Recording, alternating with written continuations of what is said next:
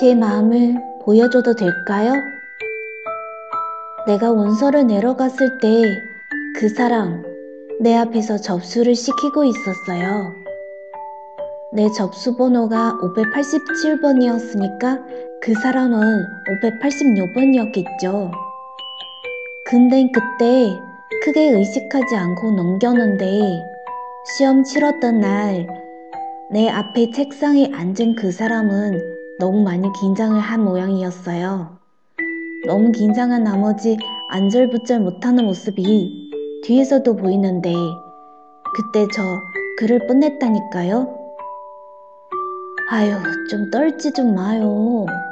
그쪽에 떠니까 나까지 떨리잖아요. 그래요. 그때까지만 해도 그냥 뭐좀 그랬어요. 면접 오는 날 그 사람이 내 옆자리에 앉아 있었죠. 회색 양복이 중후한 분위기의 넥타이를 맺고 있었는데 정말 그렇게 많은 사람들 중에서도 내 눈에 확 들어왔죠.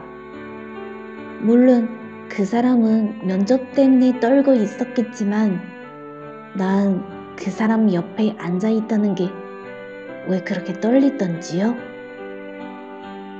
난 그때 눈을 감고 기도했어요. 면접까지 붙게 하시려면 이 사람하고 같이 붙게 해주세요. 이렇게요. 학교자 발표가 있던 날 나한테 전화로 학교 통보를 알려주던 담당자한테 이렇게 물었어요. 혹시 제 앞번호도 붙었나요? 586번이요. 나 오늘 밤에 그 사람에게 내 마음을 조금이라도 보여야겠어요.